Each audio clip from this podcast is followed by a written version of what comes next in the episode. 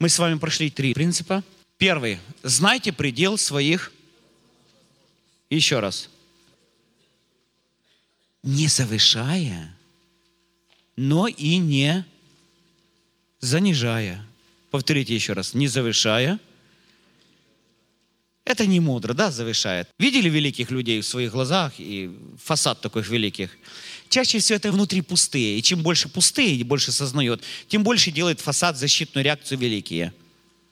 Только увидели великие. По-настоящему великие люди, они скромные. Кто скажет аминь? Им не нужно величаться, они так великие. Им не нужно делать фасад. Они есть по-настоящему такие. А кто выпячивает, это только выпячивает, прикрывая свою пустоту. Но и не занижая. Но не занижая. Хорошо, второй принцип, который мы изучили с вами. Когда говорите с человеком, посвятите себя человеку. Не отвлекайтесь на посторонние дела, разговоры и так дальше. И следующий принцип, который мы выучили. Давайте совет, опираясь только на Слово Божье. И четвертый сегодня – кто помнит главный принцип консультирования, кстати? Или что такое консультирование? Три вещи. Консультирование – это искусство давать советы, дать Божий взгляд на проблему, библейский выход из нее и помочь человеку в решении его проблем, реально. Сегодня мы выучим очень быстро еще один принцип. Консультирование – это изменение отношений к прошлому, настоящему и будущему – я хочу сказать одну фразу, которую научился в области консультирования. Можете даже ее записать. Измените отношения, и вы решите большую часть проблем. Можете поставить три восклицательных знака. Измените отношения человека, и вы решите большую часть проблем. К обстоятельствам, к себе, к прошлому, настоящему, будущему, к людям и так дальше. Чаще всего проблема лежит в области отношений. Повторите, где лежит? В области отношений. Яков говорит, что побороть проблемы нужно иметь правильные к ним отношения. Помните, с великой радостью. Первое. Многие вещи из прошлого изменить невозможно. Первое, что нужно сделать, признать то, что неизменно. Мы уже это изучали, я хочу просто повторить. Повторите, признать то, что... Назовите вещи из вашего прошлого, которые неизменны. Поменять невозможно. Ну, давайте я некоторые вещи назову, вы скажете, можно менять или нет? Извините, пожалуйста. Вашу национальность, место рождения, папу и маму.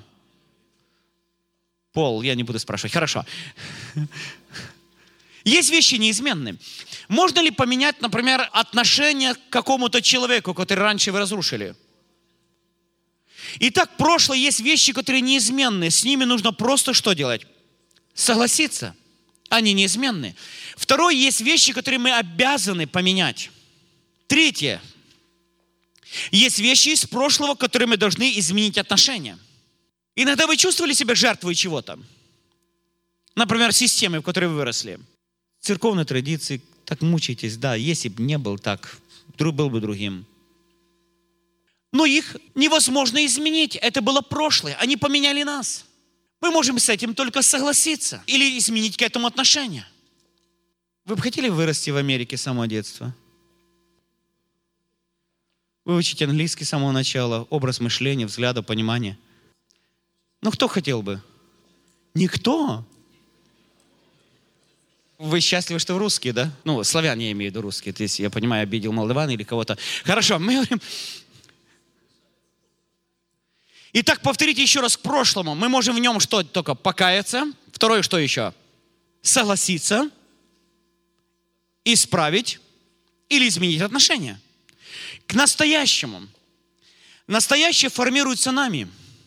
И мы рождаем чаще всего по роду и подобию своему. Кто знает, что если человек ненавидит себя, он никогда не может процветать. Потому что мы имеем видение под призму своего роста, как мы думаем о себе. Запомните, консультирование – это формирование будущего. Я заканчиваю. Консультирование имеет с прошлым, настоящим и будущим. И в следующие разы подробно будем проходить по этому поводу. Повторите еще раз. С чем имеет консультирование дело? С прошлым, настоящим или будущим. Некоторые говорят, у меня сегодня проблема, но я хочу сказать, что большую часть проблем сегодня имеет корень в прошлом. И не погрузивши прошлое, мы никогда не сможем, или большую часть случаев не можем решить настоящего. Всегда, когда вы общаетесь с ребенком, Когда вам приходится советовать или заботиться о других людях, имейте дело с прошлым, настоящим, будущим. Быстрый пример. Самые простые вещи. Вот недавно, допустим, мы пришли, моя дочь сделала такую капитальную уборку. Это настоящее. Мы были в восторге. Мы, конечно, благодарили ее, мы просто восхищались. Я пришел, сказал, так сел ее вместе с ней рядышком. Говорит, ты знаешь, то, что ты сделал, это потрясающе. Почти как мама. Она говорит, почему почти? Я говорю, а почему ты это сделала, дочурка? Ты знаешь, откровенно говоря, мне не нравилось то, что делала. Но сказать честно, я говорю, конечно, честно. Мне хотелось просто привести ее в восторг. Мне это понравилось. Я сказал, приводи в восторг всегда. Когда-то я говорил, ты знаешь, я буду восхищен, когда ты сваришь мне борщ, и когда это будет борщ лучше, чем у мамы, наверное, но пока не все сразу. Ты уберешь когда-то лучше, ты, папа, когда-то мне говорил, я это хорошо запомнила, и вот я начала быстрее выполнять это. Уже я сделала то, что могу. Кто понял, что уборка лежит в прошлом? Когда-то я вложил в ее сознание будущее, и оно сейчас что сделало? Я думаю, вау, это уникальный момент, вложить еще следующее будущее. Не упускайте этот момент.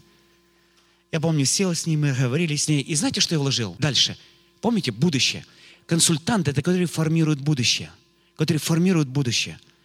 Я просто стал и помечтал с ней, какая она будет через годика полтора-два, потом через пять лет – а наконец-то лет через 20. Я просто как вижу сейчас. Она, заитывшее дыхание, просто сидела и слушала, и слушала, и слушала. Она была распахнута, она была открыта, а я сел, семена. Повторите еще раз. Кто догадался, что они будут делать? Не все, правда. Ну, не все, ну, не все, но хотя бы иногда. Они формировали ее будущее. Потом, конечно, я обнял ее и сказал, я уверен, у тебя это получится. Он сказал, папа, никаких проблем. Ты видишь уборка? Как изменять прошлое? Решать проблемы настоящего и формировать будущее. Это следующая наша серия. Действительно, здесь я была приглашена в церкви, и а, здесь был семинар в фокусе служения. И один из моментов, которые предложено было обсудить, это вопросы химической зависимости. Не только химической, но и вообще зависимости. Кто из вас знает, что сегодня специалисты уже более 140 зависимостей, может быть, пока здесь в Америке, может быть, уже и больше отыскали? Да? Известно, что не только химическая зависимость. Химическая зависимость – это зависимость от химических веществ, которые изменяют сознание. Ну, какие такие вещества бывают? Вы знаете, наверное, наркотики, алкоголь, медикаменты, да? А сейчас давайте я представлюсь. Значит, меня зовут Нина Белякова, я из Москвы, и я являюсь консультантом по химической зависимости, созависимости, и не только химической, вообще по зависимости. Я являюсь руководителем организации «Встань», может быть, слышали о такой организации в Москве она. И мы занимаемся вот этими названными проблемами. Наше служение как вот индивидуальное, консультирование, э, групповая работа, работа с химически зависимыми людьми в местах лишения свободы. Мы также помогаем женщинам, подвергающимся домашнему насилию, с детьми и так далее.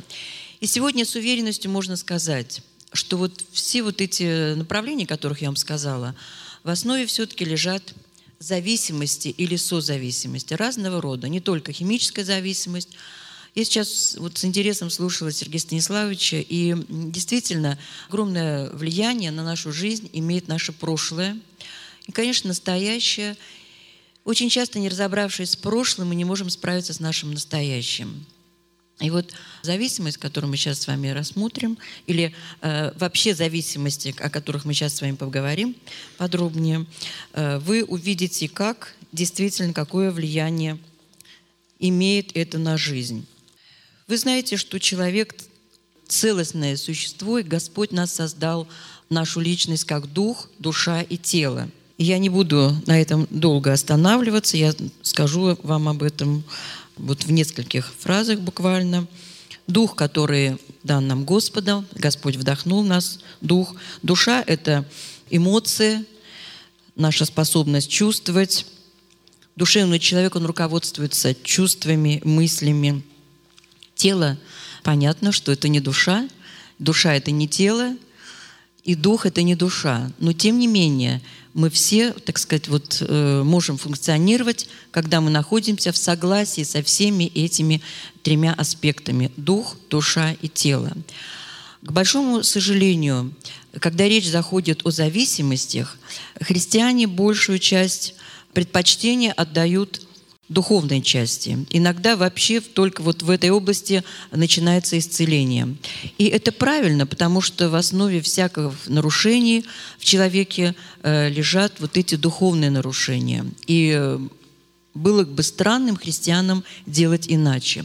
К сожалению, многие годы, э, вы знаете об этом, вот я здесь вижу много немолодых людей, как в Советском Союзе, в России, а, да и вообще во всем мире, как подходили к разрешению вопросов зависимости.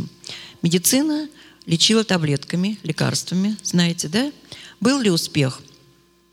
Не было успеха. На какое-то время помогает, детоксы, и потом есть еще ряд процедур и э, медикаментов, которые якобы помогают человеку освободиться. Тем не менее, человек не может, принимает лекарства, тем не менее все равно впадает а, в эту зависимость. А, душевная часть. Много психологов занималось этим и занимается сегодня. И, знаете, методы Давженко, например, кодирование, известно вам такое? То есть различные воздействия психологических таких приемов. И человек, да, он даже может не употреблять какое-то время. Но большая опасность, что он перейдет в перекрестную зависимость, либо уйдет в страшные лжеучения. Я, например, знаю одну женщину, которая подвергалась вот такому воздействию со стороны психологов. Она действительно не употребляет. Сейчас даже в Америку переехала, где-то здесь живет. Но сейчас она говорит, у меня свой Бог. Она стала экстрасенсом. Сегодня она ясновидящая, и она не употребляет. То есть талия – это цель, которую должен достигать человек. Конечно, нет. То есть вот болезнь духа, души и тела, эти люди, подверженные такому влиянию или такой болезни, они должны выздоравливать во всех этих сферах одновременно причем. И говоря о том, что вот христианская среда, люди, которые обращаются к Господу, нужно быть честными. По крайней мере, я знаю, как консультант, о том, что очень много людей, которые обратились к Богу, которые лечились в реабилитационных центрах христианских, вдруг почему-то они срываются и падают. Вам знакомо или только я про это знаю? Большому сожалению, к огорчению, к разочарованию не только окружающих, но и самого человека. Ведь он пришел в этот центр с надеждой. Он приполз туда, он все перепробовал. Пришел в христианский центр, и, увы, через какое-то время он снова в поражении. Более того, я вам, консультанты, будущие, может быть, уже настоящие, хочу сказать, что церковь находится в отрицании. Если человек упал, это его проблема. Значит, плохой верующий, плохо молился, плохо читал Слово Божьего.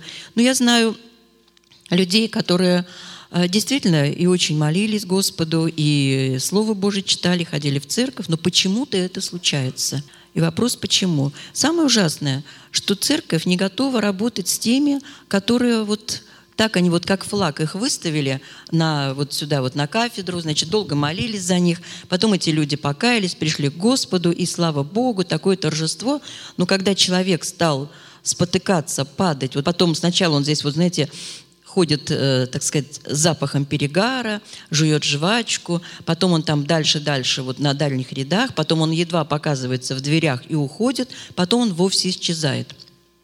Я должна вам сказать, что церковь не готова, к сожалению, верующие люди, поддержать такого человека. Церковь в растерянности. Ну что же Бог-то? Где Бог? Почему? Мы так молились, просили. Есть еще огромная ошибка, когда вот таких людей, которые только поднялись, шесть месяцев назад он еще принимал наркотики, а через шесть месяцев, когда он вышел из реабилитационного центра и покаялся, его ставят проповедовать. Он уже научился читать Библию, он уже научился чему-то там. Вот. Ну, большая аудитория, трудно мне услышать ваши ответы. Как вы считаете, правильно или это или неправильно? Неправильно, да. Почему неправильно? Не утвердился сам, да, в чем не утвердился, хотя любит Господа. Библейская школа, сейчас вот у нас в Москве в одной из церквей реабилитанты занимаются в библейской школе. Шесть месяцев они в библейской школе. Кажется, все там ответили на вопросы, сдали экзамены. И почему-то это все-таки происходит. Это очень горько как для окружающих, так и для самих э, людей, которые пришли лечиться. А, потому что человек – это дух, душа и тело. Дух выздоравливает, допустим, да? Но это все очень связано. Дух влияет на душу. Душа точно так же она реагирует на духовное состояние. А душа, вот как-то вот телом занимались, а душа остается, душевный человек, как-то даже говорят, ну вот душевный человек – это даже как-то негативно бывает. Душевный человек. Как бы это не заслуживает внимания. Тем не менее, душевное чувство, мы сказали, и мысли. От кого мы получили чувства и мысли? От Господа. Умеем ли мы разбираться со своими чувствами? Не всегда. Вот я как консультант, как человек, который консультирует, вот в группе или так спрашиваю, что ты чувствуешь? Вот если бы сейчас у нас было время, чтобы вы сказали, а что вы сейчас чувствуете? Ну, мужчины там говорят, нормально чаще, да? Значит, когда плохо, тошно еще скажут. Ну, там, вот, вот сами вот там себе сами ответьте, что вы сейчас чувствуете. Вот сейчас уже прошло час занятий, была проповедь, был какой-то, значит, материал у вас, вот я перед вами предстала. У вас какие-то мысли, чувства появились? Наверняка. А вы можете их назвать? Ну, не все, может быть, я могу сказать, не все. Не ошибусь, если скажу, что не все. И со мной так тоже было. Когда я, когда-то я тоже не могла разобраться, я могла назвать несколько чувств. Плохо там, хорошо. Вот. Но, однако, Господь нас как оркестр создал вот с этими чувствами. Чувство гнева. Нормальное чувство? Или как? Нормально. О, вот какие продвинутые консультанты, да? Раньше я слушала, что вы, что вы, как вы можете говорить, чувство гнева. И сразу же у меня цитаты из Библии, значит, и такие, которые вот э, не гневаясь не согрешается там, а вот гнев не творит правды Божьей. Вот понимаете, вот человек, если не в контакте с гневом, он, он, конечно, гневается, но и он не может признать, что гнев – это вот чувство, которое вот оно сейчас вот присутствует во мне. Да? Значит, гнев не творит. Это и правда, что гнев не творит, конечно, правды Божьей. Но есть еще место в Священном Писании, где написано «гневаясь, не согрешайте». Надо полагать, что гневаться можно. Только вопрос, как мы выражаем свой гнев. Вот, так что вот душа – это чувство, наши мысли, наши чувства. И вот, к великому сожалению, если говорить о зависимостях, я уже, так сказать, говорю о зависимостях, вот эта часть как-то... Психологи лечат душу. Вот.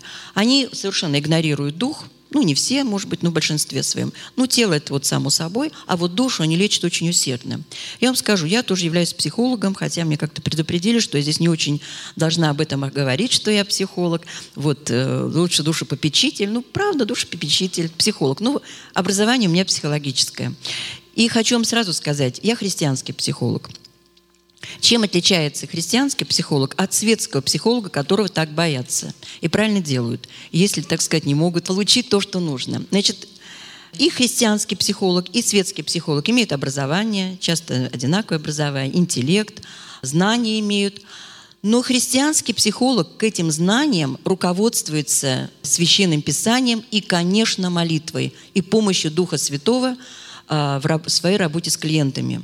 Светский психолог руководствуется знаниями, интеллектами и различными техниками, которые э, иногда совершенно они, ну, не христианские, противоположны нашему мировоззрению христианскому. Ну, например, даже не о техниках. Светский психолог может сказать даме, которая пришла на прием, клиентке, у которой есть муж, совершенно спокойно может сказать, вы знаете, э, вам неплохо было бы э, заиметь любовника. Уверяю вас, что ваше душевное состояние очень изменится. И люди, которые платят большие деньги, они действительно начинают это делать. И вот э, действительно предлагаются такие греховные, и я бы, конечно, назвала деструктивными для нашей души вещи. Поэтому есть христианские психологи, сейчас их становится больше, это люди, которые больше знают о душе. Психология от слова психия, душа. И не нужно этого бояться. Э, наука о душе – это в Библии, э, так сказать, э, библейская наука. Так вот, перейдем значит, к характеристике или к зависимости. Зависимое поведение личности представляет собой серьезную духовную, социальную, психологическую проблему, поскольку имеет такие выраженные э, негативные последствия, как утрата работоспособности – конфликты с окружающими, совершение преступлений. Хотя нужно сразу сказать, что у нас есть и нормальные совершенно зависимости. Например, зависимость от пищи, от еды, зависимость от родителей, зависимость от детей. Хотя, скажу позже, может быть зависимость от детей и болезненная зависимость. Большинство людей питают вот эту здоровую привязанность. Но сегодня мы с вами будем говорить о болезненной зависимости. Зависимость имеет болезненный характер, потому что она сопряжена прежде всего с болью душевной – есть такое выражение. Сначала человек берет рюмку, первую рюмку. Затем первая рюмка берет вторую рюмку. И затем уже рюмка берет человека и начинает им управлять. Кому-то такое знакомо? То есть уже алкоголь или вещество начинает править человеком. И какой бы мы зависимости ни подходили, например, мы сейчас с вами будем рассматривать зависимость от пищи. Есть такие люди, которые совершенно не могут а, совладать вот, вот с этим, с режимом питания. То есть они занимаются перееданием, а, или наоборот, они а, совершенно уходят в эти диеты. То есть у них и это не чревоугодники, это действительно больные люди, люди, у которых болит душа.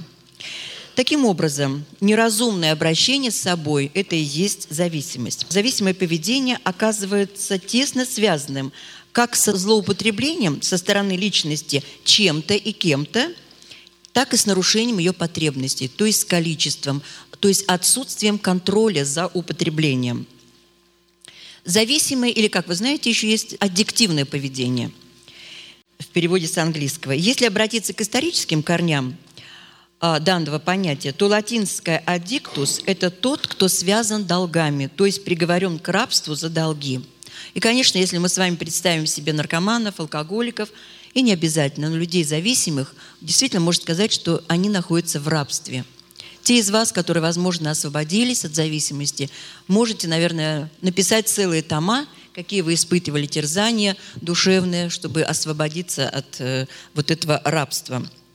Иначе говоря, это человек, который зависит от глубокой рабской зависимости от непреодолимой власти. То есть есть какая-то власть над ним. Зависимость – это когда человек не имеет выбора – и вот это очень ключевой момент. Мы знаем, что когда Бог создал человека, прежде всего вдохнув ему дух, он дал ему право выбора. Вы знаете об этом. Так вот, когда человек лишается выбора, и особенно выбора, который распределяется разумом. То есть человек должен принять решение, и он не может это решение принять. Он понимает, что его поведение неадекватное, но сделать выбор он не в состоянии. В этот момент человек отдаляется от Бога. То есть зависимость можно определить как отдаление от Бога. В Евангелии от Матфея есть очень известное место. «Никто не может служить двум господам, ибо одного будет ненавидеть, а другого любить». Это написано в Евангелии от Матфея. «Или одному станет усердствовать, а другому не родить». И еще. «Ибо не понимаю, что делаю, потому что не то делаю, что хочу, а что ненавижу, то делаю». Знакомы, братья и сестры, такое состояние? Мне знакомо такое состояние, хотя я не химически зависимый человек. То есть есть не только химические вещества, которые владеют человеком. Есть, сейчас мы посмотрим с вами, уже вы видите это древо перед собой. Почему же у людей возникают пристрастия? Какие пристрастия? Немножко попозже мы с вами обсудим. Вот это вещество – алкоголь, наркотик или другие вещества, мы поговорим с ними, это помогает чувствовать себя лучше. То есть влияет на чувство, на самочувствие. Это избавляет от скуки и эмоциональной боли. Это избавляет нас от чувства, которое мы не хотим переживать, что называется невыносимой реальностью – Знакомо кому-нибудь чувство невыносимой реальности, когда вы стоите, пустота, я не знаю, что с этим делать. То есть я не могу принять вот эту реальность, которая передо мной сейчас предстала. У каждого своя реальность. Бывает в жизни, когда очень трудно предстать. И это вещество или зависимость от людей, или какой-то объект облегчает мне физическую боль. То есть это не только физическая, это душевная боль, это может быть и физическая боль, конечно. И несмотря на опасные последствия, люди продолжают делать это и не имеют сил остановиться. Я думаю, даже нет особой надобности описывать ужасное совершенно состояние алкоголика, наркомана. Э, думаю, что в аудитории знакомы э, такие личности, может быть, даже в ваших семьях, может быть, у кого-то прошлое было. Как человек не имеет сил, чтобы остановиться от этого пристрастия? Человек совершенно поражен. Сказать, что нет воли. Вот говорят, нет воли. Зависит ли это от воли человека? Бог дал свободу выбора, дал волю свободную. Но именно вот эта часть, она очень поражена. Вот когда говорят, что у наркомана нет силы воли, представьте себе, а, если можете, да, когда наркоману требуется новая доза. Как у него насчет воли добыть эту дозу? Невероятные. Можно построить, наверное, электростанцию, чтобы добыть средства, чтобы добыть вещество – и это происходит изо дня в день. Он подвергается опасности, он подвергает свою жизнь опасности. Вся семья уже не в состоянии, но он продолжает делать это. И ему не просто, ему никто, ну редко кто наркотик ему принесет домой. Однако это происходит. Игровая зависимость, о которой сейчас поговорим. Почему же вот человек прилагает такие усилия, находит силу воли для того, чтобы найти объект своего пристрастия, но не может остановиться – Пытаются бросить, и ничего не получается. Если такой человек останавливается в своем употреблении, начинаются различные нарушения физического плана. Не могут спать, тошнит, трясет. Человек поддается извращенным мыслям, что лучше он будет влачить жалкое существование, чем жить вообще без этого. Ну, хоть кто-нибудь поднимите руку, кому-то знакомо это? Какие все благочестивые? Нет, вижу. То есть рабство страшное – Алкоголик клянется, он говорит, я больше никогда. Он, он верит в то, что он говорит вам, что он больше никогда не употребит. Все, прости, мама, прости, жена, прости, семья, простите. Но на следующий день он делает то же самое. Более того, в чем заключается безумие этого состояния? Прекрасно зная, к чему это приведет, какие будут последствия, этот человек, мужчина или женщина – не имея тяги, представьте себе, в чем заключается вообще коварность этой болезни, не имея физической тяги. Допустим, наркоману, алкоголику сделать детокс. Детокс – это когда вот кровь очищается от этого вещества. Несмотря на хорошее, повторяю, самочувствие, хорошее самочувствие, человек идет и употребляет. Это безумие. И что его заставляет? Что тянет его туда? Это вещество, как мы перечислили, является собой предмет, материю, Значит, человек поддается мыслям, что лучше будет влачить существование жалко, чем останется вот без этого. То, что вообще лишает его семьи, а, лишает его жизни, лишает его здоровья. Это, как мы уже сказали, перечислим, давайте. Значит, алкоголь, наркотики, пища, секс, работа, азартные игры, люди, религия. Видите, как много здесь свободных веточек. Что можно сюда еще поместить? компьютерные да, игры, интернет можно. Я бы сказала, что все то, что вами обладает, это не обязательно алкоголь и наркотики. Все то, что вами обладает, то, с чем вы не можете справиться, кофеин, например, кофе может стать зависимостью? Да. И многие люди сейчас очень страдают от этого, они отметили это. Я видела, например, одну замечательную, симпатичную женщину, верующую. Я жила у них – и утром я видела, как она мучается, пока она не найдет кофе. Она как бы меня не замечала. Она вошла в кухню, я там сидела, она меня просто не увидела. Замечательная моя подруга. Она открывала один шкаф, она даже забыла, где стоит кофе. Чудесная сестра, моя подруга. Ну, это, она это понимает сегодня. Так вот, понимаете, пока она не выпила чашку кофе, она не могла говорить, она не могла общаться. Но главное, вот этот момент, пока я ее наблюдала, просто был ужасен. Она, знаете, ничем не отличалась от наркомана. Ну, вещество другое, конечно, проявления несколько другие. Но вот эта власть этого вещества была очень очевидна. И выпив чашку кофе, она расслабилась, и она вообще сказала, знаете, «А, ты знаешь, э, все знают дома у меня, что пока я не выпью кофе, ко мне лучше не подходи. Скажите, рыбалка может быть зависимостью? А знаете, как радостно. Вот перестал муж пить, например, да, и на рыбалку. Ой, как семья вся радуется. И рыбка будет, вот, и вообще, слава Богу, трезвый человек.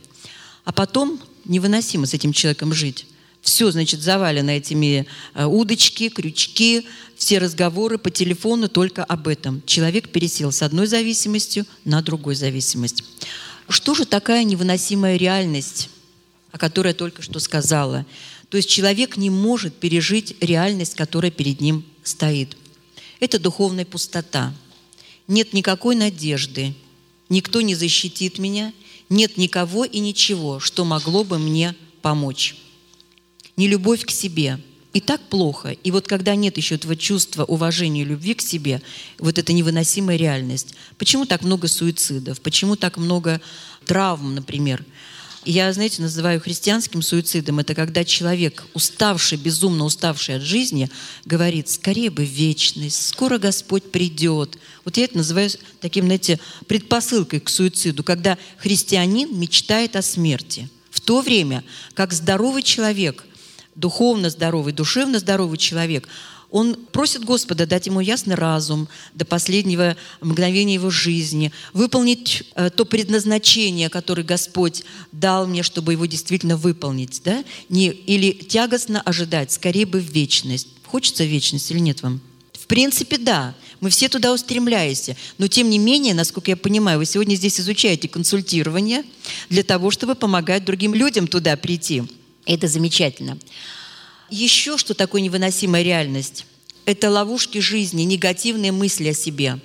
Ложь, которой верит человек. Я недостоин, чтобы мне помогали. Я недостоин, чтобы меня любили. То есть очень низкая самооценка, которую мы уже сейчас слышали э, в начале. Невыносимая реальность – это бурная эмоциональная реакция на ситуации. Я не могу этого вынести. То есть вот эта душевная боль, утрата – вследствие чего появляется душевная боль, человек говорит, я не могу это вынести. Все мы из вас переживали в какой-то мере горе, утраты и радость. Иногда человек радость не может вынести, да? Но все-таки мы справлялись, и Господь нам помогал. Ну как можно вот представить себе, что человек верующий, который верит в Господа, стоит перед а, вот такой пустотой, невыносимой реальностью. А вот вы в своей практике будете встречаться с этим, когда человек с Библией в руках вот стоит перед вот этой пустотой и невыносимой реальностью. Я не могу этого вынести. И, конечно, как консультанты мы можем помочь этому человеку узнать, что же такое произошло, это сегодняшнее, настоящее, а что повлияло так на этого человека, что он сегодня не может вынести реальность. И вы сегодня уже слышали вот о прошлом, о котором мы сейчас с вами поговорим. Что еще влияет на эту реальность? Затруднительность ситуации в настоящем времени. Семейные неурядицы, безработица, финансовый крах или затруднение, болезнь, травма, полученная в прошлом, насилие в детстве, развод родителей, потеря любимого человека, изнасилование и так далее. Вот эти причины, о которых мы говорим, эти причины, они могут привести к возникновению и развитию зависимости. И мы потом поговорим, как они возникают. А сейчас давайте мы рассмотрим с вами некоторые зависимости. А вот осталось э, три минуты. Мы можем просто с вами э, проговорить, какие есть э, зависимости. Вот из зала, пожалуйста, какие зависимости есть, на ваш взгляд? Я сказала больше 140, не надо их повторять. Все. Ну, вот кроме вот этих, которые здесь есть. Какие есть зависимости? Телевизор – порнография, это сексоголизм. Что еще? Шопоголики. Вот видите, какие все продвинутые уже. Да, шопоголики. Да. Зависимость от покупок. Например, телефонный разговор. Может быть зависимость. Мобильных, да, люди сейчас вообще не могут жить без телефона. Ложась спать, кладут с собой рядом телефон и не выключают его. И просыпаясь, первым делом начинают с кем-то разговаривать. То есть много замечательных вещей, которые никотин, зависимость, Конечно, это такой легализованный наркотик у нас. Он является наркотиком, никотин. Жвачка, ну, в принципе, это независимость. Понимаете, в мире так много прекрасных вещей, которыми можем пользоваться, они нам приносят пользу. Но если человек не может жить без жвачки, конечно, это зависимость. Ну, вот возьмите, отнимите у себя жвачку, если вы, это если ваша зависимость. Отнимите жвачку. Как вы будете чувствовать? Вы знаете, какая штука? Что человек, у которого самая, на первый взгляд, безобидная зависимость, ну какая хорошая, допустим, хорошая зависимость, так в кавычки возьму, какая, например? Ну, забота о себе, например, да? Забота о себе. Мы сейчас с вами поговорим вот после перерыва о корнях, которые привели. И наоборот, мы призываем заботиться о себе. Да? Женщины, которые о себе не заботились, начинают заботиться о себе. Иногда это переходит в зависимость. Фитнес – хорошая вещь, отличная.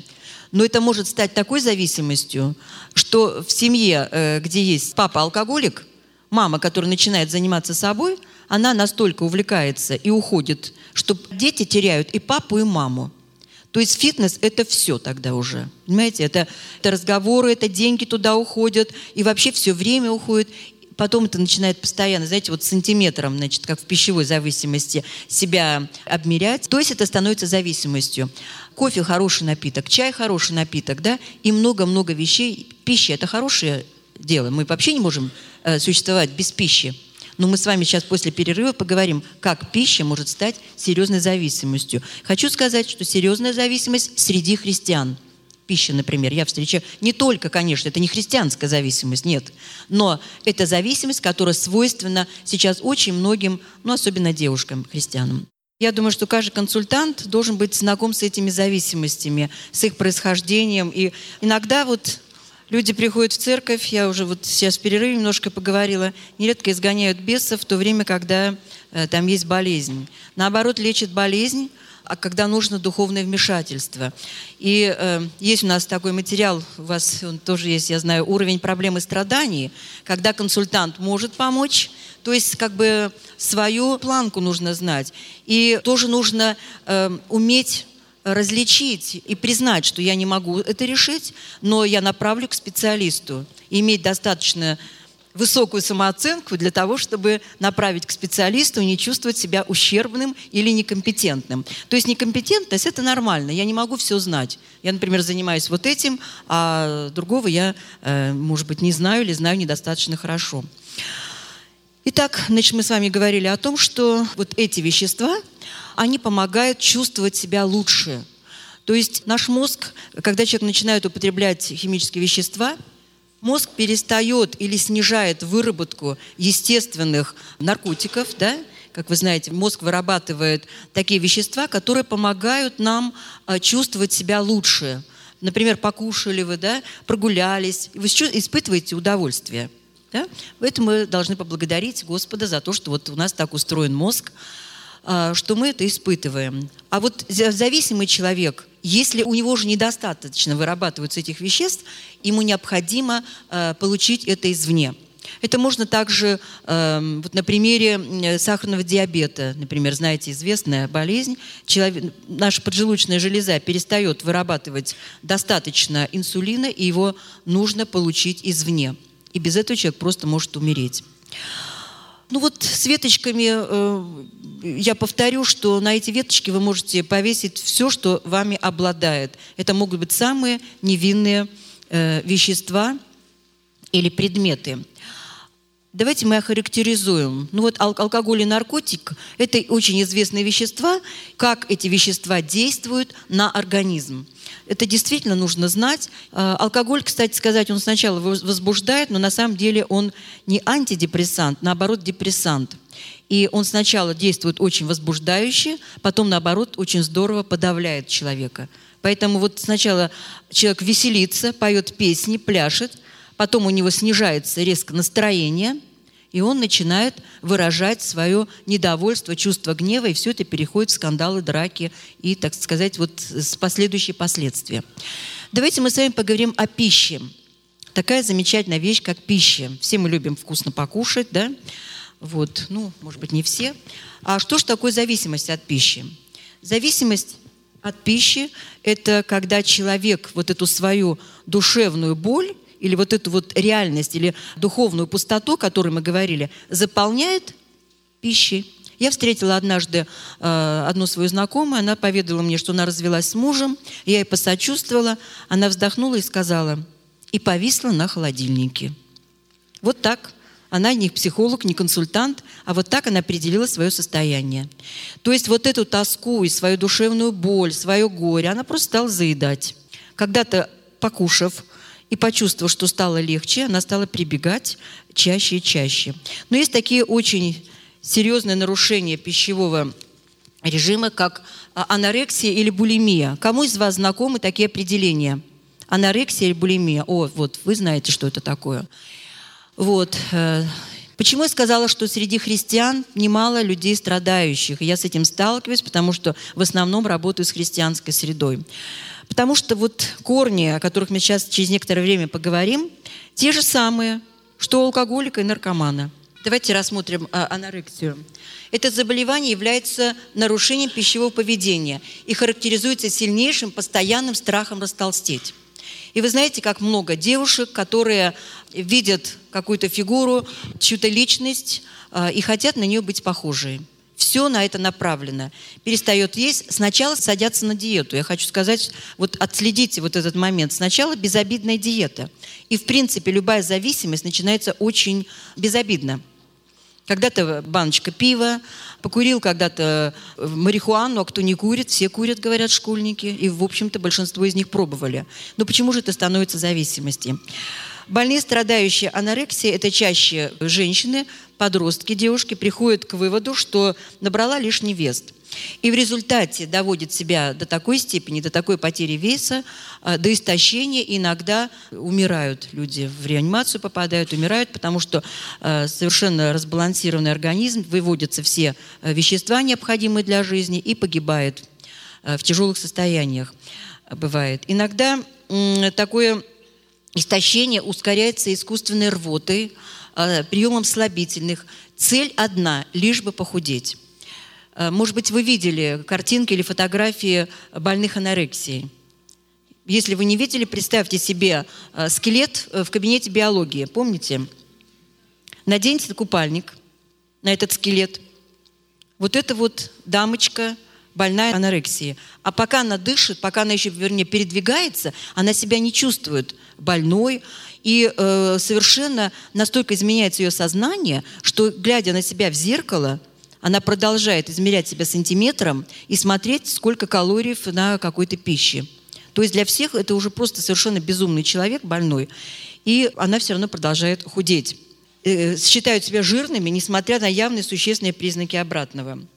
Нарушением такого поведения связано с биологическими, психологическими, культуральными и семейными факторами – это расстройство очень связано с проблематикой подросткового возраста. Прошу обратить внимание, что такие вещи происходят в подростковом возрасте. Когда начинается бунт, когда начинается вот э, свое «я», так сказать, э, контакт со своим «я», и к которому, этому возрасту, не готовы родители. И вот родители, я очень прошу послушать внимательнее об этом. Эти девочки, я хотела бы сразу же сказать и о булимии. Это э, заболевание тоже, это нарушение пищевого поведения, но булимия э, связана с обжорством.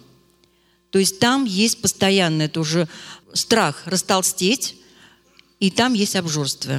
Значит, обжорство происходит по ночам, когда тоже девушка, например, открывает холодильник, все спят, она все съедает, страшно мучится чувством вины и отвращения к себе, принимает слабительное, вызывает рвоту, это ей приносит облегчение, то есть как бы она вот думает, что вес, станет, вес, вес ее станет меньше, и уходит спать.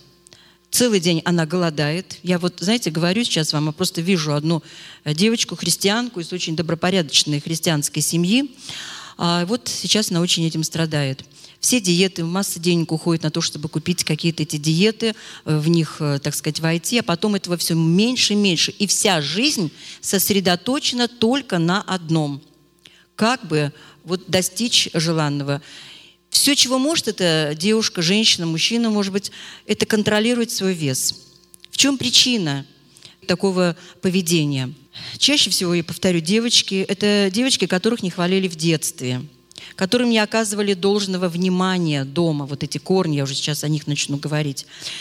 Особенно большое значение отношения к ней является отношение со стороны отца – я думаю, что вы уже говорили или будете об этом говорить. Об этом нужно много и подробно говорить, думать, размышлять о своих взаимоотношениях с детьми. Когда папа не хвалил девочку, это первый мужчина в ее жизни, который может ей сказать комплимент, э, девочка не только не хвалил, а когда, скажем, обзывал, вот в этом э, возрасте переходном, когда девочка формируется, э, конечно, она бывает либо слишком худенькая, либо она растолстела. Вот в этот момент она слышит и нередко от отца, ну, всякие прозвища, да, корова или наоборот как-то.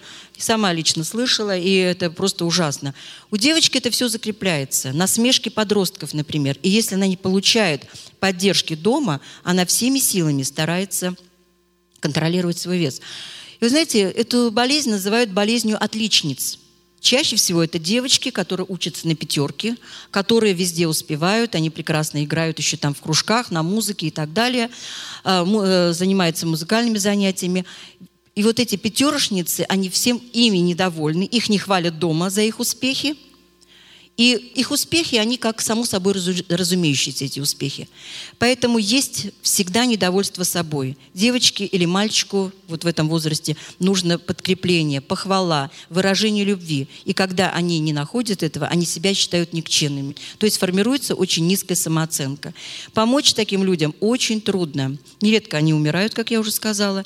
Иногда это случается и не в подростковом возрасте. Сейчас я знаю одну сестру в Москве, которой мы помогаем. Ей уже за 30 30 лет, но от того, что вот эта вот невыносимая реальность стоит перед нею, если девочку или мальчика не хвалят, то здесь неудавшаяся жизнь, человек верующий, но все-таки не может заполнить эту пустоту. Конечно, может возникнуть вопрос, ну как же человек верующий может испытывать вот эту пустоту?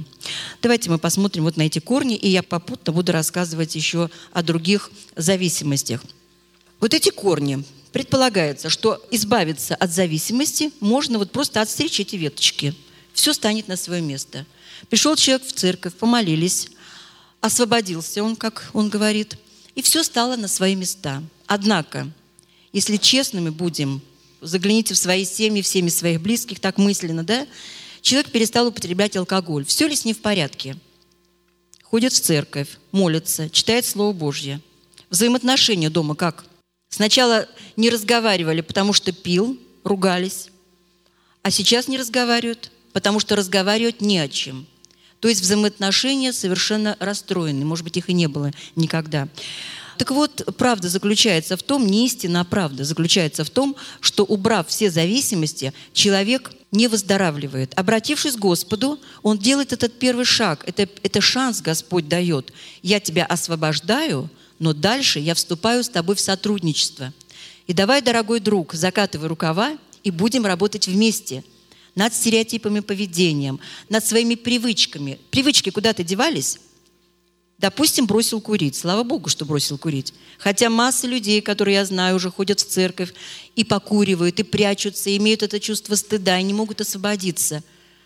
Один человек мне сказал, он служитель, придя когда на группу, потом он со мной поделился, он сказал, вы знаете, Нина Владимировна, вот раньше я бухал, как он сказал, цитирую просто. И вот, значит, был в эйфории, или там принимал наркотики. Потом я перестал принимать наркотики, и вот сейчас вот вас послушал, мы на группе были. Не хотел вообще высказываться, но очень меня тронуло то, что вы говорили. Я заметила, сейчас я понимаю, что со мной происходит. Придя в церковь, я начинаю бухать, братья и сестры, я цитирую, я, так сказать, не, это не, мои, э, не моя фраза. «Я стал бухать от Духа Святого», так сказал он. Ну, вот так он выразился. Я это поняла так, и переспросил его, что, находясь в церкви, он испытывает чувство эйфории от музыки, от песнопения. Но говорит, чем дальше я отхожу, ухожу от церковного дома, дома молитвы, приближаюсь к своему дому, мое настроение снижается, и домой просто прихожу злой. Можно сказать, что нет Духа Святого, можно что угодно сказать, но факт остается фактом. Человек служитель. Что вы думаете, случилось с этим молодым человеком? Он продолжает рассказывать. И тогда я однажды заглянул в игровые автоматы и понял, что вот здесь я могу найти вот какое-то какое успокоение. И я стал там зависать.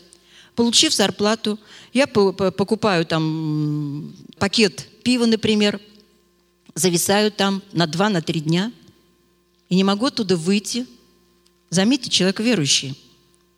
Потом каюсь и ничего не могу с собой сделать.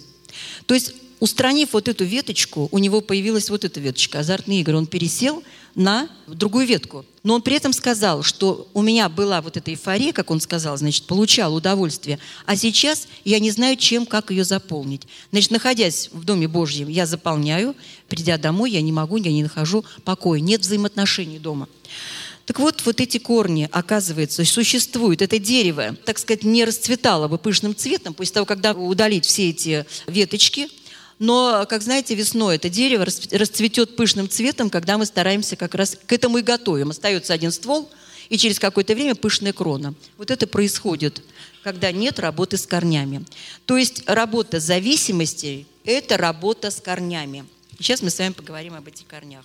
Работа с корнями – это работа с причинами, с причиной зависимостями. Без этой работы, если мы не будем работать с причинами, которые привели к зависимости, один вид зависимости перейдет на другую. И это может быть такая тайная зависимость, например, сексоголизм. Это тайная зависимость. И сегодня масса людей поражены этой зависимостью. Порнография. Сексоголизм, когда мы говорим изм, сексоголизм, это уже говорит о каком-то нарушении. Да? То есть э, секс – это прекрасное чувство или действие, или это отношения, которыми Господь, так сказать, положил нам в нашей жизни. Он нам э, дал это замечательное э, чувство, замечательные отношения. Сексоголизм – это порнография, это интернет, как вы знаете. Это то же самое желание вот таким образом заместить ту пустоту, которая возникает после если отобрали наркотик. Но сексоголизм может э, существовать сам по себе, то есть это даже не может быть перекрестной зависимостью. И хочу сказать, что это тоже одна из проблем в христианстве. Как консультанты, вот познакомьтесь с этим поближе, как с этим сейчас нелегко работать, потому что тоже есть очень серьезное отрицание этой проблемы. Видите, это центральный корень стыд. Стыд берет свои, э, свои корни в детстве, когда ребенка постоянно стыдили. То есть э, стыд это не стыд за какой-то сделанный проступок, Например, есть чувство вины, чувство стыда за сделанный проступок. А стыд, потому что я вообще не такая, какая, какой меня ожидали родители, например. Постоянно родители упрекают, мы ожидали девочку, а вот родился мальчик, например, да, стыдятся. Родители стыдятся, например, а, ожидая от своего ребенка, от шестилетнего ребенка поведения десятилетнего ребенка, поступков ребенка. То есть ты сама стыд. Все, что происходит, это, это все, все должно быть э, стыдно. Стыд выражается в том, что человека невозможно любить. А, сегодня мы уже немножко слышали об этом. Что он не имеет никакой ценности, что он так грешен, порочен и безнадежен, что не может спастись. К сожалению, в детстве, особенно в гневе, когда родители выражают гнев своим детям, это нередко звучит – знаете, вот такое бросание словами, например, что ты никакой, что откуда руки, например, растут у тебя, тебя никто замуж не возьмет. Или если кто-то не возьмет тебя замуж, значит, возьмет алкоголик. И я встречаюсь с судьбами женщин, которые точно просто несут вот это вот э, послание, родительское послание на себе. Или, например, есть дети, которые в детстве тоже получили такое послание, что никогда не сможешь закончить институт, поступить туда. Да кто? Ты в институт? Ха-ха, говорит одна мама. Куда тебе в институт? И есть родители, которые, несмотря на свою бедность, несмотря на свои очень э, трудные условия жизненные, они так укрепляли своих детей, что дети, вот просто, казалось, никогда, троечник был, он получил и образование, и стал замечательным специалистом и так далее. То есть подкрепляли слова родителей. Вот эта низкая самооценка формируется в детстве. Страх, например. Сегодня мы говорили, что противоположное чувство – это любовь когда родители не выражают любовь своим детям. Да, они его любят, одевают, обувают, даже обучают в прекрасных колледжах, например. Сейчас у нас так много богатых людей в Москве. И я работала в одной школе, где учились богатые. Все у этих детей было. Их привозили, так сказать, водитель привозил на машине, э, там, домой приходили репетиторы, в школе у нас все было шикарно, и бильярд там был, и чего только там не было.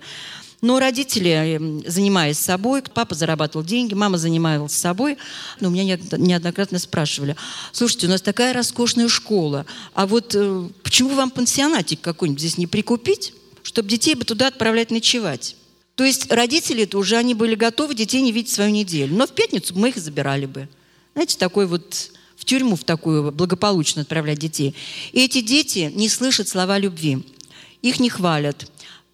Ну, вы знаете, я могу сказать о своей христианской семье. Я выросла в христианской семье, в четвертом поколении я э, баптистка.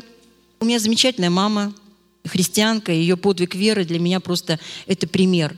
Но тем не менее, вот когда я стала заниматься и зависимостью, и вот э, своим детством, я поняла, насколько у нас была дисфункциональная семья. То есть вот хвалить, выражать любовь, говорить, обнимать, э, какая ты хорошая, какая молодец, что ты пятерку принесла.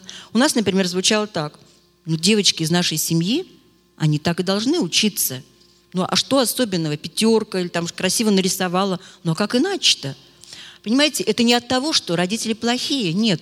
Они точно так же как-то недополучили от своих родителей. Их тоже не хвалили. Когда-то моя мама сказала грустно, а кто нас хвалил?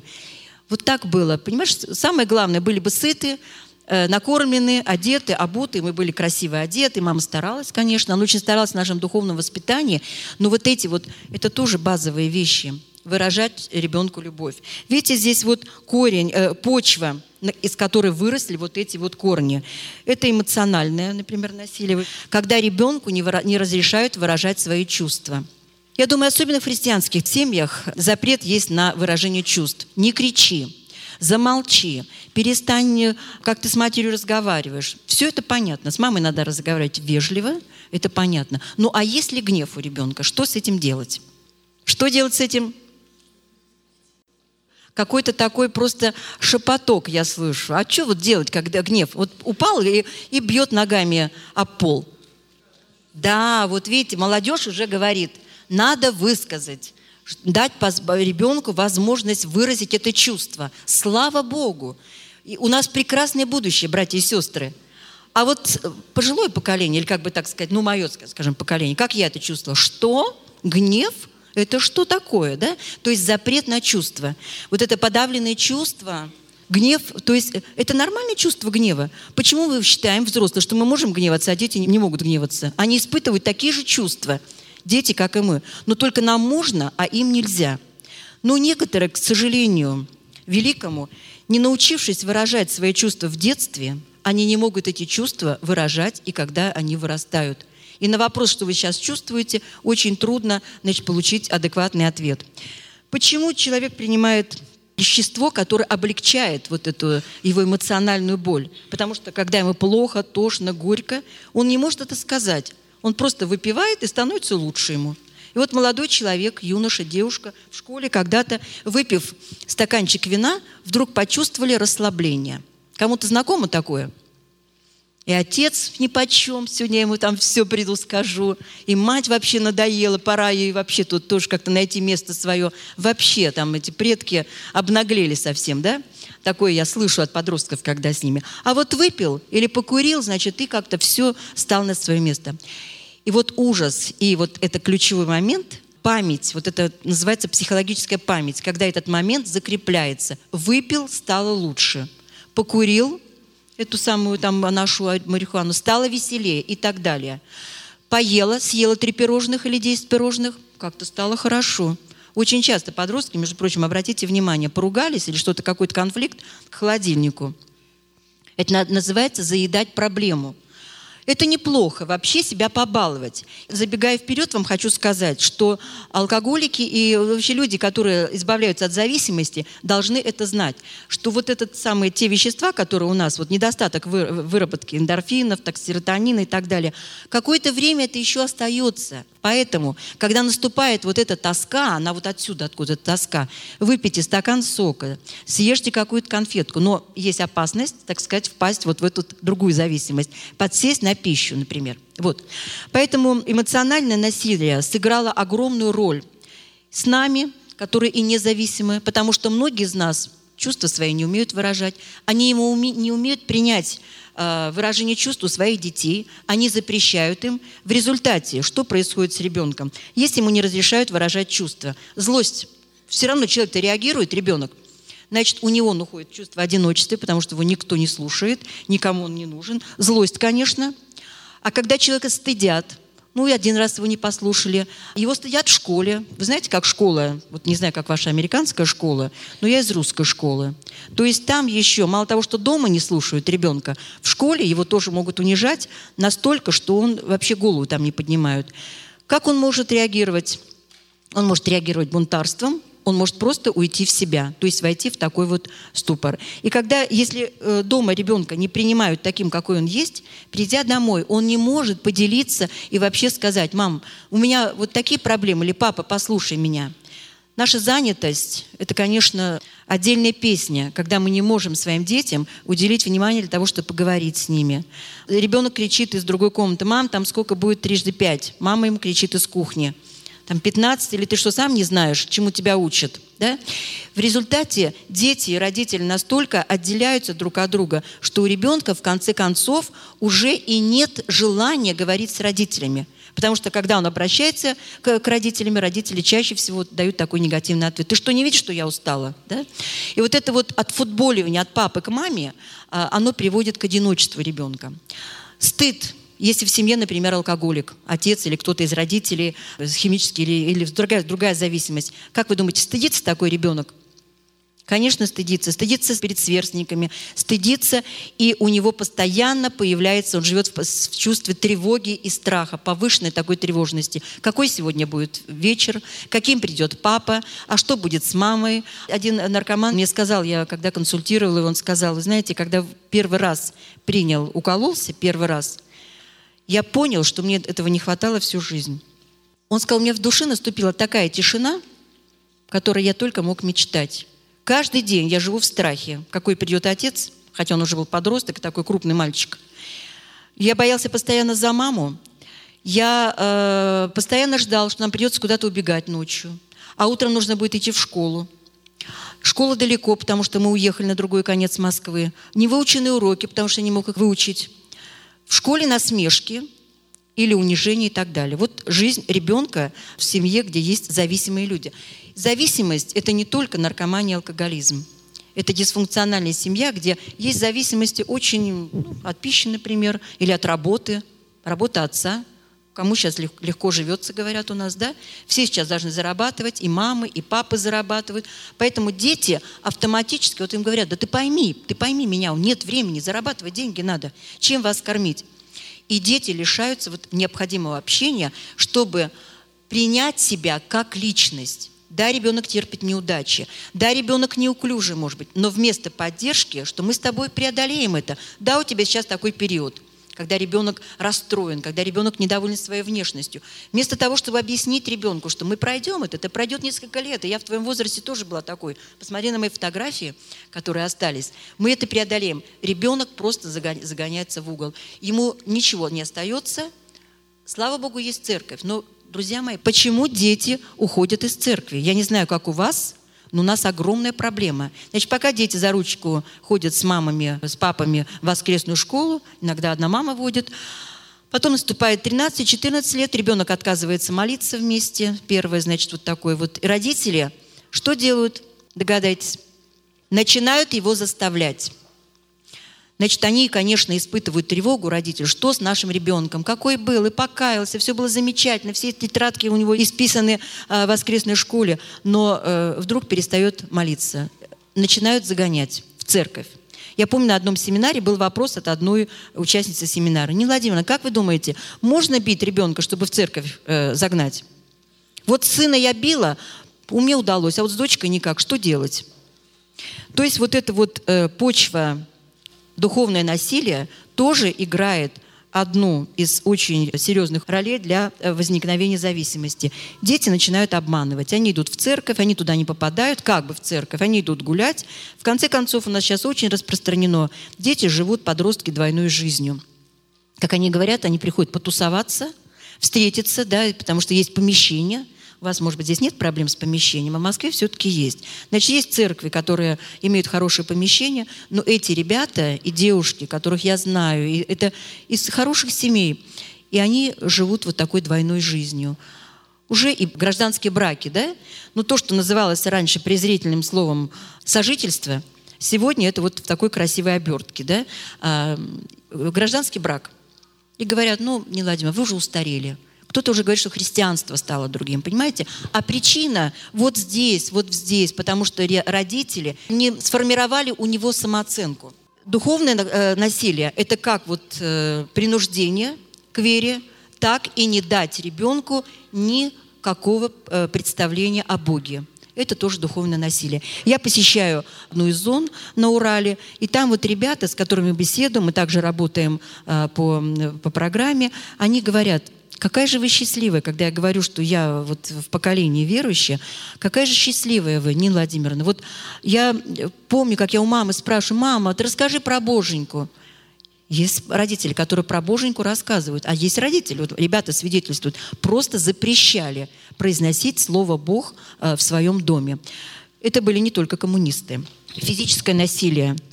Это, э, конечно, как избиение ребенка, это также как не давать ему необходимого для его жизни. Заботы об одежде, пище и так далее. Это физическое насилие.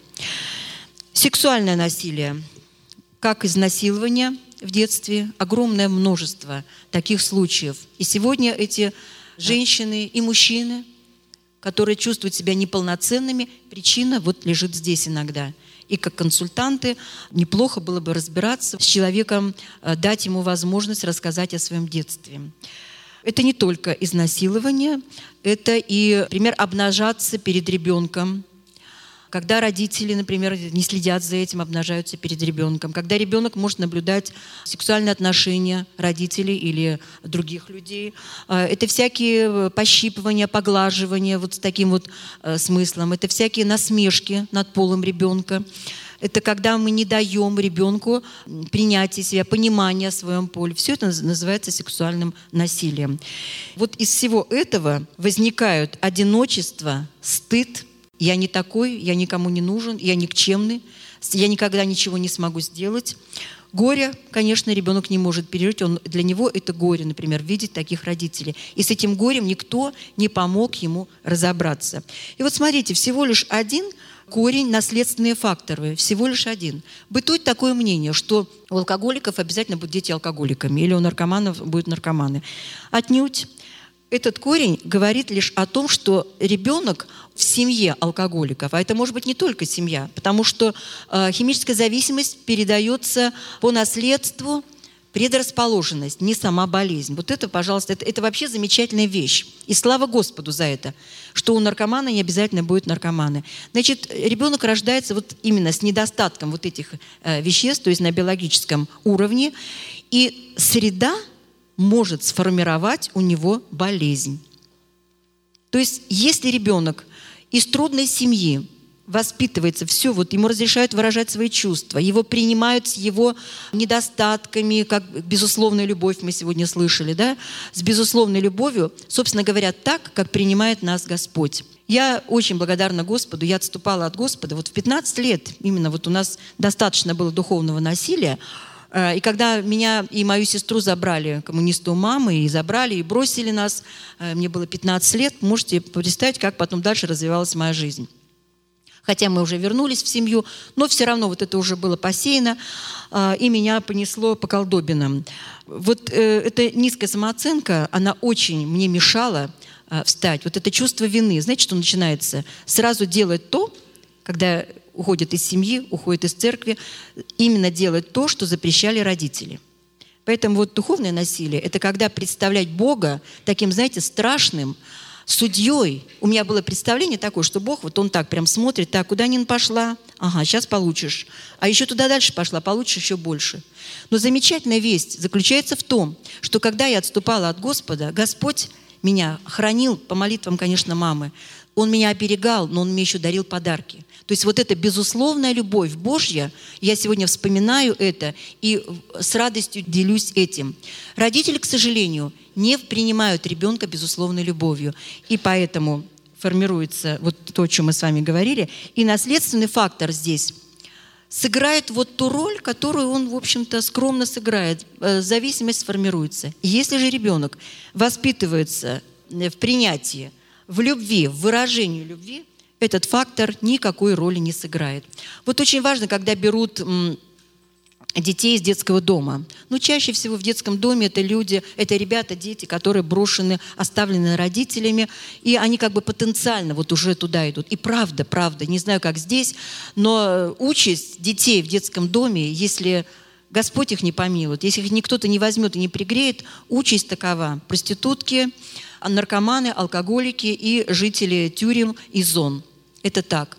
Но если люди, которые берут ребенка из детского дома, они знают, да, ребенок из такой семьи, и они ему будут проявлять безусловную любовь, они, конечно, вырастят нормального, здорового человека.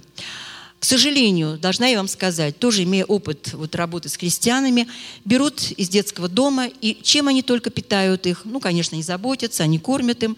Но, к сожалению, семья, которая взяла, она не знает всего вот этого. А очень важно знать, когда вы имеете контакт с человеком, который, скажем, употреблял наркотики, вы можете как консультанты спросить, был ли у вас опыт употребления? И как вы выздоравливали, поинтересуйтесь. Человек, который выздоравливал в духе, душе и теле, он вам обязательно об этом скажет. Во-первых, он вам смело скажет, что да, я человек, который употреблял. Много людей, которые говорят, ну что вы, это когда-то было, и вообще предпочитают об этом не вспоминать. Если вы выясняете, что есть э, вот э, такое прошлое у человека, поинтересуйтесь о его детстве, что было с детством с его. И чаще всего вот это израненное сердце, оно до сих пор не исцелено. Хотя дорогой брат проповедует, хотя дорогой брат уже, так сказать, несет весь другим. Хочу сказать вам и попросить вас, чтобы вы меня правильно поняли. Когда мы говорим о детстве, о наших родителях, не подумайте, пожалуйста, подчеркиваю жирной чертой, что мы хотим обвинить своих родителей. Или я хочу показать пальцем. Вот я говорю о своей маме, например, да, я очень люблю маму. Но мы должны признать факт. Вот так было в моей жизни. Если как-то сегодня у вас это отозвалось, не нужно говорить, какие у меня плохие родители. Ни в коем случае. Если мы будем обвинять родителей, мы с вами так докатимся до Адама и Евы. В конце концов, обвиним это они нам принесли, они нарушили, так сказать, заповеди Божьи, и они принесли этот грех в мир. Поэтому мы сегодня страдаем. Наши родители желали нам самого хорошего. Я не беру, э, так сказать, во внимание людей, которые эм, уже были деструктивными, хотя нередко матери, матери алкоголички, они любят своих детей – но в силу своей болезни они не могут им дать вот то необходимое, что им нужно дать. Поэтому еще раз повторяю, знание прошлого помогает нам увидеть свое настоящее и подготовить нас к будущему. И хорошая новость заключается в том, что работая над собой, независимо в каком вы возрасте, 20, 30, 70 и даже 80, если вы в разуме, да, а, у вас есть возможность поставить вот точку или как бы вот этот заслон продолжению того деструктивного поведения, а, которое, которое вами овладело. Это, повторяю, не обязательно зависимость. Знаете, христианские семьи, они полны вот, э, вот этого деструктивного поведения. То есть люди носят маски. Я не побоюсь этого сказать, потому что я одна из тех, и несколько лет назад у меня у самой началось это духовное пробуждение. Я очень благодарна Сергею Станиславовичу, один из моих учителей, когда Господь стал открывать мое истинное душевное состояние. С духом у меня, в принципе, было все в порядке. Я очень, очень любила Господа и люблю Его. Я пела в хорах, я везде все, понимаете, участвовала. Но я просто не видела себя. И я не понимала, что вот это детство, не алкогольное детство, христианской семьи, хотя с папой у нас были серьезные проблемы. И у нас был стыд, и страх постоянный, и э, одиночество, конечно, потому что была изоляция, не играть с теми детьми. Э, мама, моя дорогая, любимая мама, она хотела всеми силами оградить от мира. Понимаете, какая у христиан есть еще огромная опасность – оградить от мира. И это тоже вот такой близорукий взгляд. Ваш ребенок и мой ребенок тоже когда-то они выйдут на улицу – вы не будете его сопровождать, как вы сопровождали его в воскресную школу. Я, например, когда-то своих детей быстренько в пятницу забирала и увозила куда-то на дачу, к хорошим знакомым и так далее. Наступит момент, когда вы, они выйдут на улицу, и они совершенно не знакомы встретиться с реальностью. Они не знают ни про наркотики. Сейчас христиане говорят, Нина Владимировна, про наркотики нам не надо. У нас христианская, у нас церковь, Нина Владимировна. Про спид, спид, знаете, что такое, да? ВИЧ, спид – не надо, вы что? У нас здесь все целомудренные, какой спит, да? Но только я, как консультант, знаю, сколько беды в церкви. Поэтому, когда дети выходят на улицу, они встречаются с реальностью. Кто их ждет, как вы думаете, когда их дома не слушают, когда э, родители рады пришел вечером, свалился спать, ну слава богу, значит, когда бунтарский возраст начинается, чего хотят родители? Чтобы дети спали. Да? Вот он пришел, слава Богу, заснул сегодня, у нас нет скандала. Уже там ни дневники, ничего, лишь бы только криков не было. А он уже пришел, он уже, он уже год употребляет наркотики. Мама с папой не знают про это. Потому что однажды, выйдя на улицу, встретившись с кем-то, он не умеет сказать «нет». Когда ему предложили наркотик, ему нужно влиться в эту компанию. Он был всегда в христианской среде, в школу ходил, из школы с мамой в церковь. А когда оказался на улице, закури. А он не может сказать нет. Ну да, помялся, помялся. Как сказать нет? Потому что у него такая низкая самооценка, что сказать ему, что мне это не интересно, и при этом не ощущать себя ущербным, он не может. Потому что в семье всегда на все были запреты. И предполагалось, что наша христианская семья такой иммунитет создаст у ребенка. И вот не смог сказать «нет», закурил, выпил, и вот выпил и почувствовал это расслабление. И вот дети христиан, хочу вам подчеркнуть, когда они начинают нарушать запреты, данные родителями, они тут же испытывают чувство вины. Они, во-первых, делают все то, что было нельзя.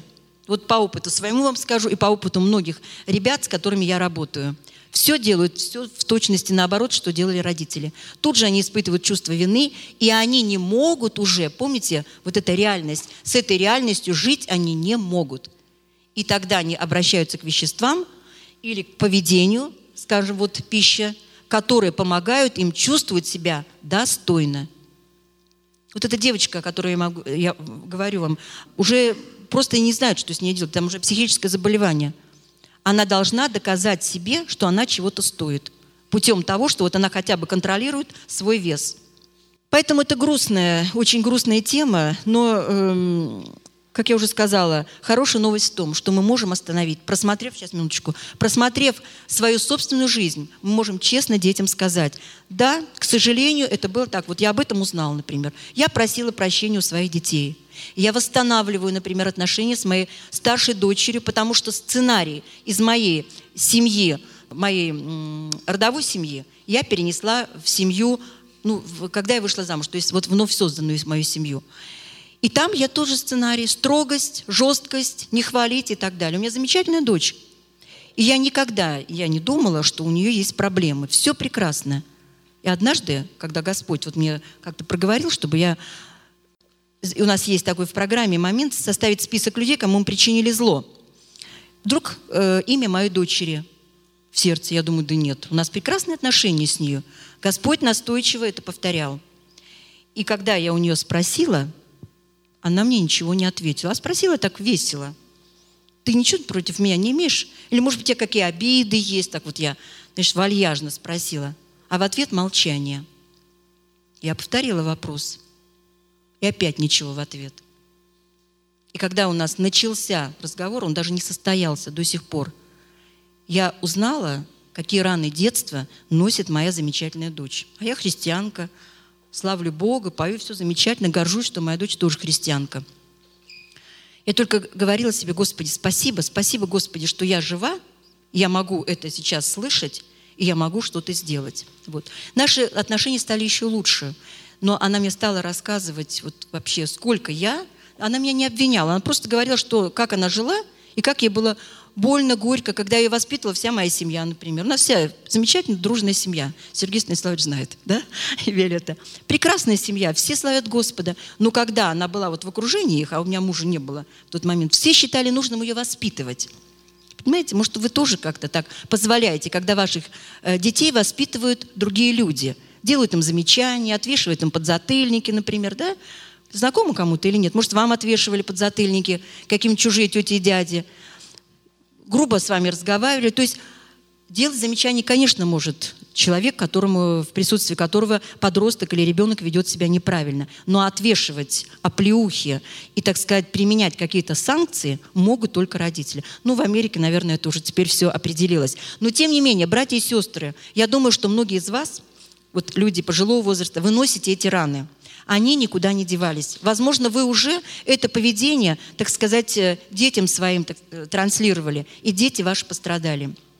Поэтому можно об этом сегодня сказать, можно просить прощения. И я рада, что мне совершенно не э, трудно просить прощения у детей. Повторяю, неважно в каком возрасте. Иногда говорят, ну а как быть, если дети взрослые? Не поздно сегодня признавать свои ошибки. И если мы еще будем говорить о семье, мы можем тогда больше поговорить о дисфункциональной семье и какие роли э, там играли э, дети и мы с вами, будучи детьми. Вот у нас осталась еще веточка религия. Э, лечение от зависимости, выздоровление, не лечение, а выздоровление от зависимости начинается с корней. Я начала с этого. То есть с исцеления своего прошлого. То есть корни, заметьте, нужно не корчевать. То есть вот эти корни, они должны быть не выкорчеваны. Мы есть личность, куда мы можем деться? Мы есть. Единственный способ – это выздоравливать. Поэтому мы должны признать реальность своего состояния и положения, проанализировать, с молитвой, конечно. Конечно, страшно все это как-то вот осознавать, горько, больно, да. Работа над собой – это, можно сказать, хирургическая операция. Как кто-то сказал, это просто вот сдирание шкуры. Но замечательно то, что мы не одни с Господом. Мы с Господом, мы друг с другом, люди, которые могут объединиться вот этой одной проблемой и работать э, над этим. И честно посмотреть свое прошлое, не обвиняя близких, хотя, скажу вам такую вещь, Вопрос прощения – это процесс, и я думаю, что вы здесь э, этим занимаетесь более подробного. И просто сказать «простить» одним словом, потому что я христианка, невозможно. Мы должны проанализировать, мы должны быть с Господом, мы должны вообще понимать. Например, если было сексуальное насилие, сказать девочке, которая сегодня негодует и ненавидит своего отца, прости, потому что ты христианка. Как вы думаете, простит или не простит? Простит, но будет ненавидеть. Вот так я вам скажу. И будет страдать. Более того, она даже не понимает, если с ней не работать вот в этом э, вот с, этим, с этой почвой, она даже не будет понимать, почему у нее все извращено в жизни, почему у нее неудавшаяся семья. Знаете, иногда я слышу, что вы нам поднимаете этого ветхого Адама и начинаете его одевать в какие-то одежды. Понимаете, нет времени, чтобы я думаю, что здесь есть и братья, и люди, которые могут все найти это обоснование в Священном Писании. Мы должны жить в страхе. Как христиане должны жить в страхе. Вообще люди должны жить в страхе. То есть есть страх, который действительно является предупреждающим моментом, это нормальный страх, и есть страх такой, когда человек вообще всего боится. Страх, страх страха, боязнь страха. То есть я боюсь уже э, от того, что мне предстоит этот страх. Э, стыд. Если мы не отождествим себя с Иисусом Христом, мы будем вот этими людьми, мы будем стыдиться от тебя всегда. И только освобождение во Христе. Но при этом я должен осознать тот вред, который мне причинен был – не с целью обвинять. Хотя в данном случае, чтобы простить, нужно обвинить и осознать весь тот ущерб, который мне был причинен. Злость можно изменить на другой корень. А сколько людей, которые просто живут в этой злости? Депрессия, вот эта злость, вот эта агрессия. Депрессия – это вот агрессия на себя постоянно. Человек не может. Злость на другого человека на самом деле – это злость выраженная, так сказать, злость, э, которую я испытываю к себе, я направляю на другого человека. Значит, выход из этого, друзья, работа с корнями, обязательно в присутствии другого человека, исповедание грехов, исповедание своего прошлого, которое имеет огромное влияние на мое сегодняшнее настоящее.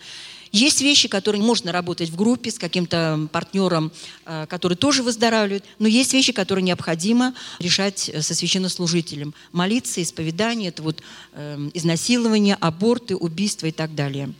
Я вам ответила на ваш вопрос, брат? Серьезная работа, это не приходит моментально. Знаете, есть ожидание такое, что если человек покаялся, все прошло. Десять лет человек разрушал себя э, зависимостями, и э, вдруг э, в одно мгновение все прошло. Значит, возвращаясь, э, люди, зависимость от людей, э, когда человек настолько зависит от э, мнения людей, от него самого, что он не чувствует себя личностью – я завишу от того, как на меня сегодня посмотрели. Какое настроение у Ивана Ивановича. Какое настроение у этой сестры. То есть человек не принадлежит себе. Вышла в прекрасном настроении, не тот взгляд, все, я а, просто ухожу. Ухожу в никуда. А, угодничество очень часто, делать все возможное и невозможное, чтобы обо мне говорили хорошо. Есть такая вещь, как созависимость, если у нас будет возможность, мы об этом можем поговорить. А, вот это веточка э, зависимость от людей. Кому-то знакома зависимость от людей? Да, очень часто. Вот служение, мы поговорим об этом еще, если будет возможность. Веточка религия. Что-то никто не спросил. А что ж такое-то? Почему это вы так о христианстве? Тут я прошлась некоторым негативом по христианству. А вот зависимость от религии. Как вы думаете, может быть зависимость от религии? Я наблюдаю, не только я и мои коллеги, очень часто зависимость вот с этих вот самых веточек – наркотики, алкоголь, покаявшись, пересаживаются на вот эту веточку религии. То есть здесь нет свободы. Так как человек не работал со своими корнями, свободы нет. Есть та же зажатость, недовольство собой, нелюбовь к себе и так далее.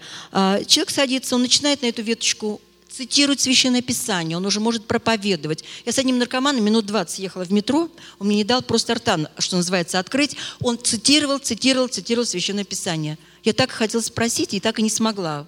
Вышел, он вышел как ты живешь и как ты еще не сорвался. То есть очень часто, вот здесь нужно чувствовать себя все время, вот эти полеты нужно чувствовать, да? Ориентируется на лидера, ориентируется на какие-то книги, ориентируется, то есть живет вот в таком э, пространстве замкнутом, когда есть ограничения, нет свободы мыслить, нет свободы высказывать и так далее. То есть не на Христа смотрю, а смотрю на законы. И, кстати, вот такие вот люди очень любят Ветхий Завет. Я тоже люблю Ветхий Завет, надо сказать. Вот. Но там особенно вот эта вот привязанность, законы, это нельзя. Ну и представьте, как живут у таких людей дети. Вот еще один корень, созависимость, вернее ствол – все это выросло и имеет этот ствол, созависимость имеет такие же корни, как и зависимость. И вот на, именно на этой созависимости выросли э, вот эти корни зависимости. Что хотела пожелать? Не унывайте, братья и сестры. То есть я вам, значит, вот вас расстроила, я вижу по некоторым лицам, озадачены, расстроены. Если бы мы поделились чувствами, было бы неплохо поделиться чувствами, чтобы их выразить. Не унывайте. То есть это все в наших руках, в руках Божьих и э, не обвиняйте никого. То есть с вас может начаться очень серьезное в вашей семье. И вы можете быть эффективными помогающими только в том случае, если вы разберетесь со своими корнями. Неважно, есть у вас вот эти вот веточки или нет. В принципе, нет людей свободных вот от этих корней. В какой-то мере э, прошлое повлияло на нас, поэтому желаю успеха вам в работе над собой.